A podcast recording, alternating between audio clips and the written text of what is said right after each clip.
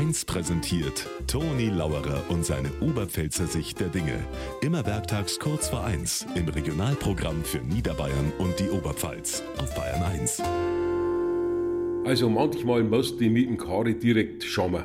Gestern waren wir unterwegs, Landesgartenschau in Freyung. War sehr schön und total interessant. Die Johanna, unser Guide, hat uns alles gezeigt und alles erklärt. Super. Und danach haben wir natürlich Brotzeit gemacht. Und da hat man es wieder gesehen, was der Kari für ein Kulturbanause ist. Ich sag zu ihm, und Kari, was hast du für einen Eindruck? Dann sagt er, die Bratwurstsemmel ist 1A. Die Bratwurstsemmel ist 1A, habe ich gesagt, mehr fällt dir nicht ein. War doch, sagt er, das Weißbier ist auch nicht schlecht.